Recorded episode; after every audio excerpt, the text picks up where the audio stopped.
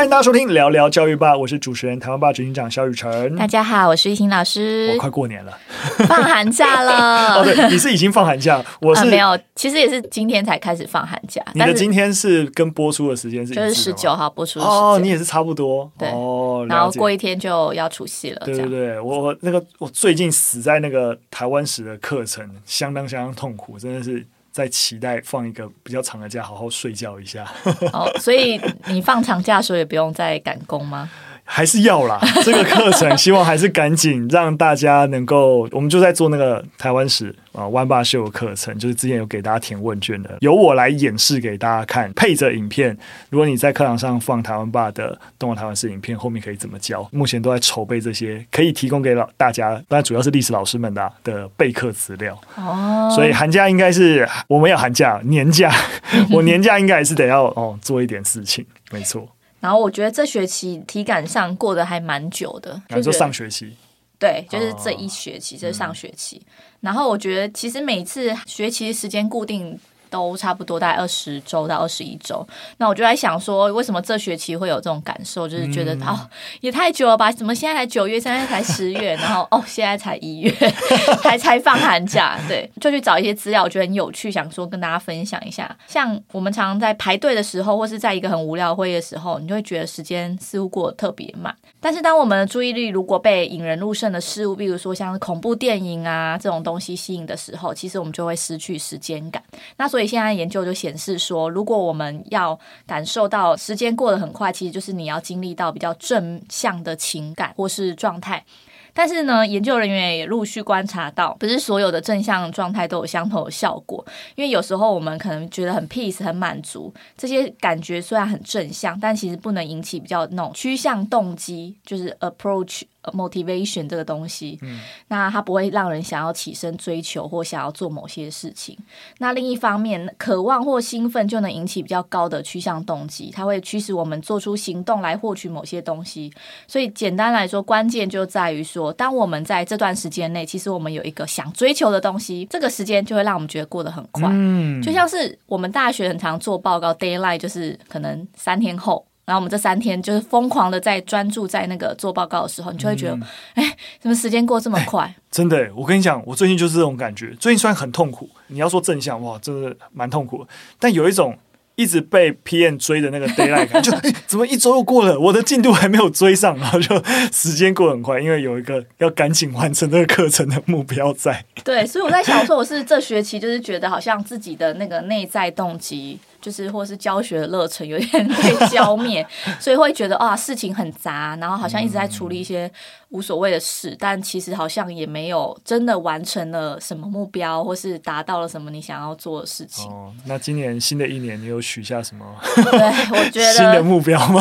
可能因为我教书十年，所以有点疲惫感。哦，对，所以觉得好像寒假休息，对，休息一下，然后可以再重新找到一个目标。嗯，对。希望你能够找到，或是我们温霸秀的课程能够帮助你，激发我一些上课的灵感，对不对？对对对，不错不错。那我们就进入第一则新闻。那第一则新闻来跟大家聊聊四技二专在考前已经调整了招生群，那参采的一个科目，教育部也做了一个比较完整的说明啊。那全教总认为啊，重大变革啊，应该要依据教育部之前揭露原则，就是于学生入学高级中等学校前公告。那这个原则就是希望。能够提供学生比较透明的资讯，能够及早应。你不能说啊，你那个整个招生制度改了，然后那个考试前一天才讲，那我怎么怎么能够提早做准备？但教育部啊，为善尽每年调查各个技专院校招生内容变更的责任，就觉得这样会影响学生的权益。应该是教育部有一个机制，就是说，哎，你们各个学校、各个系所如果有调整，你要跟我讲，然后我在一个时间点之前要统一再跟啊、就是所有学生讲这个样子。全教总认为教育部失职啊，那教育部就回应啊。部分科系的更名或调整办学的方法，那是对准不同的学生群别，经过考量才让学校调整，所以指出啊，那个调整都是觉得是少数个案，那不是新设的啊，或者是什么调整学系更名，所以觉得嗯，应该不需要讲。今年的四级二专考试大概是四月二十九号到四月三十号，就是我们俗称的统测的考试，没错。那它是高中或高职的学生都可以考。那六月二十一到七月九号，成绩出来之后，它会进行第二阶段的面试跟甄选。那我自己是觉得说，呃，因为只有七校十三科系，那调整的比例也比，比如说我原本是参采数学 A。然后可能变成 B，就大概类似这样的情况。那它并不是一个非常重大的调整，它不是说哦，我调整了学系，所以整个考试的科目都全部调整，它是有一点点微调。然后在这个微调之下，我看新闻其实有一些也是参采其他学校的做法，并不是说他们呃突然调整。哦，所以你是买单教育部的回应就是？对，然后因为如果是在学生入学前就应该要公告这。我觉得有点太久，因为我觉得像是科系他们在面对接下来要怎么去做他们的课程规划，或是他们的招生考量，的确会有一些微调的可能性。嗯，那我觉得这个弹性基本上我是还蛮买单的，就是因为我们那时候考学测的时候，其实我们也是参考每一年，比如说历史系要。参采哪一些科目，但并不会每一年都长一样。嗯，对，比如说面试变几趴，然后可能笔试变几趴，那也是参考那一年的简章。了解。所以我是觉得好像也没有那么严重，但是就是在做这件事情之前，要再让各个学校很清楚的知道今年有调整或是有改变的东西的、嗯、的地方啦，让学生在考试的时候也比较安心。了解，我我听懂，我也买单。一心说的，我帮全教总多说一点话，就是如果大家有。印象，我们过去只要有谈到跟四技二专对对对对对对对，或是高职生，我们都很明显的感受到，就是教育部啊，真的是对于这群孩子的照顾，我觉得真的是显著失职啊！就最起码在我们过去，我们不是说这一件事情失职啊，就我们在过去分享一些新闻案例啊啊等等。那所以我觉得全教总多一点叮咛，然后多让教育部在看待整个世纪二专的考试啊、学生权益啊。皮在你知道 拧紧一点，我觉得不是坏事了。但但我也同意这件事情，教育部应该没有什么显著的缺失啦，只是就是说，哎、有人在盯着你哦，那你要留意一下我们这些高职高中生那申请这些世纪二专的权益哦。那我觉得方向上不会是坏事，有新闻愿意关注这件事情也是好的，因为说实在啊。那统测真的是，你看那个新闻就知道，就是说大学的入学考试的那个新闻篇幅，跟统测统测考试前后那个新闻篇幅那个落差是非常大的，就普遍这个社会舆论相较不这么关注统测。对，那我觉得能够有多一点的资讯，有多一点人愿愿意为这群孩子发声，然后有新闻愿意报道，我都是正向看待。即使教育部没有缺失，那有这类型的讨论是好的。就第二则新闻啊，第二则新闻在谈的就是学术伦理啦。那大家也知道，过去一年呢、对于这个论文抄袭就是吵得沸沸扬扬的。那所以呢，就有教育部啊，就建置了所谓的全国学位论文的比对系统。那这套系统啊，最快在今年的五月啊，就要开放给全国的大专院校使用。那听起来好像是个好消息，但大学端好像不是很买单哈。多数的大学的啊，就是一些意见指出啊，认为说那个比对系统啊，跟法则只是下下策，也可以理解啊，那就是一个最后的手段。那像是最近啊，在网络上大家应该都有用，我也有用啊，蛮好玩的，就是 AI 的城市那个 Chat GPT，那是 Open AI 开发的一个，就是啊聊天机器人的一个城市，它甚至可以帮你写程式，很夸张，我有玩过，蛮厉害。所以就是你让他帮你写东西，真的是让 AI 帮你创造一些以假乱真的内容。那这个是系统可能也是比对不出来的啦。所以啊，认为说既然是学术伦理，那你就应该要回归个人的道德。所以应该在中学阶段，哦，可能在国中时期，对于学生写报告，哦，就应该要养成所谓的这种学术伦理的观念。我觉得中学老师压力很大。讲完我就笑了。看到这个新闻，就会觉得说，哎，好像什么事情就要从小培养，那就是往只要往下推就好。你要往下推，然后我中学老师就说，啊，那你国小报告要做好。对啊，大学就说 呃中学的错，中学就说小学，小学就说你幼稚园没教好，幼稚园就说你爸妈怎么生这样的小孩，哇，就没完没了，大家都是可以把责任往下丢。那那如果再细探究的话，因为他这边提到是学术伦理的概念，那那我只是想问说，啊，也也不是所有人都要写论文。那你从中学就培养这学术伦理，但我我可以理解啦。比如说，这个学术伦理的概念就是回归到个人道德嘛，就比如说尽量不要抄袭，应该不是尽量是不要抄袭。对，那可是比如说以中学的课程来讲，会让学生做报告的机会其实并没有那么的普遍。嗯、也就是说，我们通常都是呃写作的话，可能是有一些申论讨论的题目。可能就是直接在课堂上完成，然后比较少是小论文，因为如果真的要写到小论文的话，应该会是高中。那我之前也有担任过高中就是小论文的委员，就是校内的啦，因为我们学校是要先筛选一些优秀小论文，然后送出去比赛。嗯，那我发现就是真的是大家都在抄，因为大家对于就是。呃，抄袭 Wikipedia 或是 Google 上面的资讯，大家没有那个 sense，觉得说我不可以盗用别人的东西，嗯、所以其实在呃那几次在看那些。呃，高中生写写的小论文，其实蛮多时候是在找他从哪里抄过来的，然后只要不抄，我就会觉得他是优秀的。哇，我们的标准这么低啊！对，某种程度我也是蛮认同，说我们从小就要培养孩子这种呃有关就是学术伦理的概念，但是到底要怎么融入课程，或是这变成是一个中学老师的责任，我就会觉得离现实又有点太远。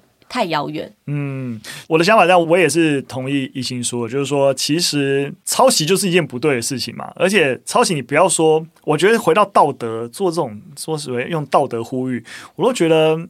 皱眉啊！当利益摆在眼前，然后就是说啊，我只要抄袭，我就可以用很简单的方式拿到这个学位，那自然而然，大家就是一定还是会违反这件事情。所以我的意思是，但不是说这是件对的事情。我就觉得制度在一个大的一个防弊的作为，其实还是需要，或者说，既然我们知道论文其实有抄袭的可能性，那实际上面我们去检核一个学生是否具备。拥有这个学位的资格，甚至在这个检核资格的方式，应该要做一些改变。所以说实在，论文都有口试啊，那口试的比重是不是就是要比较高？我们能够检核，就是这个学生他硕士要毕业，他这个内容的产出，他这个整个思考的脉络，是不是他自己产出的？其实可能都可以更好的去检核他的能力。反正我的意思是说，我觉得刚刚讲学生包含在写小论文就会抄袭，我们应该要让大家了解这个抄袭的分寸。如果是认知不对，就是说你根本不知道这叫抄袭，那我们当然从小要教。对不对？但是是因为这个不对，是因为它也牵涉到你知道，就是著作权。那如果你你长大带着这样的习惯去抄别人的东西，你就被人家告上法院，你就侵害人家的著作权。所以这当然是个概念，就是我们从小要教。但是你用一个道德感去说啊，你这样是违反道德啊，我就觉得你你不能用道德来绑架，就是说因为这是不对的。你应该更可以去了解这个抄袭背后的整个，包含我们法律为什么有对于抄袭或者对于著作权的保障。其实我们有很多东西是可以讨论的。嗯后回到就是论文撰写，如果有写过论文都知道，认真写论文的人都知道。这是一个很非常辛苦的过程。如果今天为了达到学位，或是学生为了参加小论文比赛，他的准备时间不够，也没有人告诉他要怎么写，他当然只能用抄的，因为他就是要赶快拿出一个成品来得到一个成果。嗯，那就像是会抄袭论文的人，他也会觉得我时间不够，那我为了要赶快拿到这个学位，我用抄袭的方式，大家会觉得这是一个捷径。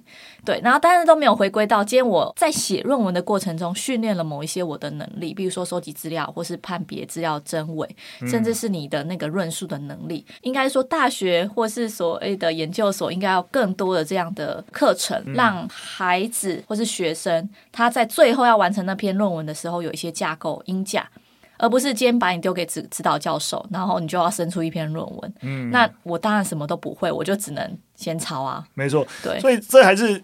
在在最一开始讲的，就核心其实还是，如果学生是为了习得能力，然后他也知道习得能力对他好，他就没有抄的必要嘛。但实际上，当社会是文凭导向，所以我就只是为了拿到这个文凭，因为我只要有这个文凭，我就可以有更多在这个社会的利多。那拿到这个文凭，我只要抄就可以拿到。那我当然，你再怎么道德呼吁都没有用了。是对，所以还就是回到，就是我们到底怎么给这个学位，给这个学位的证明是什么？那那能力实际上怎么检核？那当然，我你也可以说，我先。讲的跟屁话一样，因为实际上这个牵涉到整个系统跟考核是非常非常复杂的一件事情。好，最后一则新闻，最后一则新闻，我们把视角拉到国外啦，在美国又发生了枪击案。那这个枪击案比较特别，是一个啊小学生，一个六年级的小朋友，因为在学校跟老师发生口角。就对老师开枪啊，也造成了老师的重伤，一度也有生命的危险。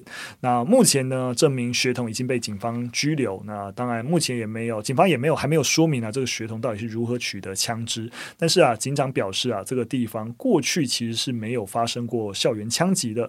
那也呼吁啊，就是啊，就是。各个家庭都不应该让年轻人能够接触枪支。那在维吉尼亚州的法律啊，未成年人不具有哦，不具备法律意义的犯罪意识，所以不太可能说，因为他才六岁啊，所以用这次开枪伤人来把六岁的孩童定罪。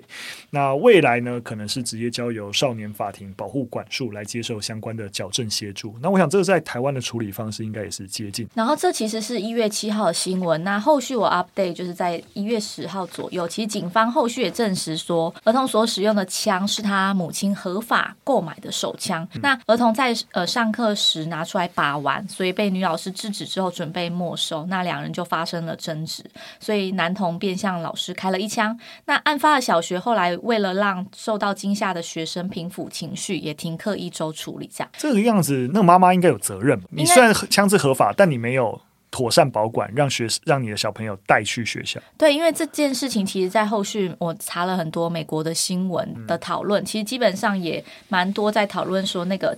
枪支安全存放的一个资讯啦，嗯、像是教师工会跟枪支安全组织，他们也鼓励学校跟地区要开始去宣传有关安全存放枪支的讯息。那不管他们所在的州法律是如何，尽量要避免小朋友拿到枪支。是对，那在这个新闻里面，其实我觉得蛮想讨论的是，他们就是小孩为什么会开枪这个动机。那其实动机不明，但因为有可能受到媒体上。如何表现发泄愤怒的方式所影响？嗯，对，就是可能看媒体的这些长长的影片啊，或是哦，觉得好像开枪是一个发泄愤怒的方式。那此外，五六岁的小孩可能还没有办法理解死亡是不可逆的，所以才会让他觉得做这件事情没有用。嗯、那我们要怎么跟？因为刚刚有提到说，案发小学他们其实有停课一周，所以要怎么跟目击者还有其他小孩谈论这件事情？其实呃，心理学家都有建议说，其实就是诚实以对。就是表明有此事件发生，然后要照顾他们的情绪，直接面对他们的担心跟害怕，那重新建立他们对于学校的一个信任感跟安全感。嗯，那如果是家长的部分呢？我觉得就是直接邀请他来分享自己对此事的感受，因为感受讲出来之后，那个恐惧跟害怕才会呃某种程度的慢慢散去。但如果你都不正式跟他讲这件事情，他可能那个东西就会一直存放在心里。嗯、我觉得是在这起事件里面，我比较关注的是，那后续大家怎么去呃安抚这一群可能目击者，或是整个大家的那个心理状态跟心理健康的方式。嗯、其实看到这个新闻，不知道为什么我脑袋里面冒出来的那个画面是，你有看《Breaking Bad》吗？那个《绝命毒师》没有？真的是神剧哎、欸，很推荐《绝命毒师》叫《Breaking Bad》。对，反正就是它是一个，它是一个美剧，对，然后总共有诶五季，啊，蛮长的。如果说你这个那个这个寒假 真的想要寻找 生命的意义，我不知道看这个有没有帮助。对，反正他就是在谈，就是墨西哥州那一个化学老师，然后觉得这个这个生命后来得了癌症，生命就这样终结吗？然后后来就用他的化学知识跑去制毒。做冰毒，然后成为一个毒品界的你知道一方很有头有脸的人物，然后当然最后陨落的一个故事，反正就在以那个整个毒品为核心，但是他探究一个人对于自己啊、生命的，例如说你知道他的成就感，他面对死亡他怎么应对，怎么面对自己的家庭等等，没有蛮细腻的处理，我们变得好像在推荐影集一样。但不过认真，如果你没有看过的话，蛮推荐大家的。我来讲的是，因为其中有一个。有一个蛮震撼人心的画面，就是有一个卖卖毒的人跑到别人的地盘，然后去卖毒，然后就遇到一个小孩子，然后他想说是一个小孩子没怎么样，然后结果那个小孩子趁他不注意的时候就开枪把他杀掉，因为那个地盘的贩毒的人，他就利用这个小朋友来卖毒，然后也利用这个小朋友来清除跑来他们地盘来卖毒跨界的这些其他毒贩，小朋友就被纳入了一个犯罪集团当中，然后就哇，就是看到小朋友开枪，我就联想到那个画面，完全没有任何关联，只是那个联想，就是如果你有看过 Breaking Bad，你就知道我在说什么，就觉得哇，真的是我们要保护小孩啊！那这也是这起事件也让那个故事里面的主角。然后就非常生气，因为他就觉得小孩是最要被保护的，所以他看到贩毒集团竟然利用小孩来贩毒、来杀人，然后他就非常不能接受，然后开始大暴走，是一个很重要的剧情转折点。我现在算不算暴雷？应该还好吧。好了，蛮推荐大家去看的。那对啊，我们要保护孩子。不过因为讲到，其实我们之前也都有讲到枪击的问题。我之前前阵子也有多花一点时间去研究，就是美国枪支的问题。我们要细聊，只是告诉大家一个数据。你知道，虽然说美国就是对于枪支，就是拥枪或是要禁绝枪支有一个很大的讨论。但你去看过去，可能例如说近五十年整个枪支管理法规的趋势，你猜是越来越松绑，还是越来越紧缩？我觉得各州应该不太一样，因为以。呃，我们新闻里面讲到维吉尼亚州，它其实是非常保守的，是，所以 我有查了一些啦，就是说之前在二零二零的时候啊，呃，有要比较。管控合法永枪这件事情，激起了民众的不满。嗯、对，因为那边是比较保守派。没错，所以我刚才讲是说，我们今天在美国之外就看，就是哎，这太夸张了吧？但其实啊，美国多数的地区，你去看那个整个立法趋势，整体来说，虽然说一定是各州有差，在整体来说都是越来越开放，就是能够拥有枪支是越来越容易的。就明明也一直发生枪击，怎么会这样？其实美国内部也有非常非常多的讨论，也跟大家讲一个数据。虽然说我们在海外，就是在美国以外看到新闻，你绝对不会看到因为你拥有枪支保护自己的新闻嘛，对不对？一定是因为枪支带来悲剧，才很容易然后来在台湾看到新闻。但是实际上面，因为枪支而死亡的人，其实多半都是哪种类型的人？是自伤。自伤就是他虽然因枪而死，是可是自己要了结自己的生命啊、有些人会认为说，我拥有枪支，我能够在我自己。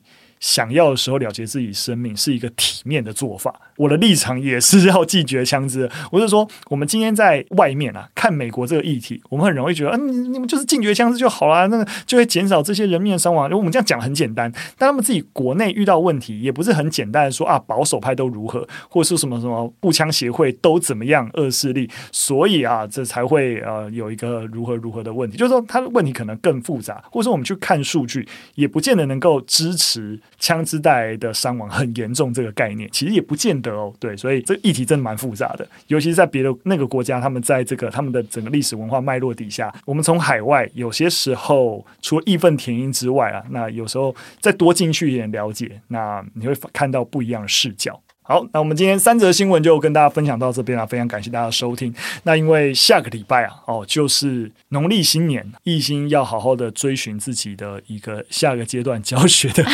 方向，我也需要好好休息。对，那我也觉得大家应该也都需要好好休息，应该没时间收听。我们明明是自己想偷懒，所以我们停更一周，好不好？我们度过一个好的年假。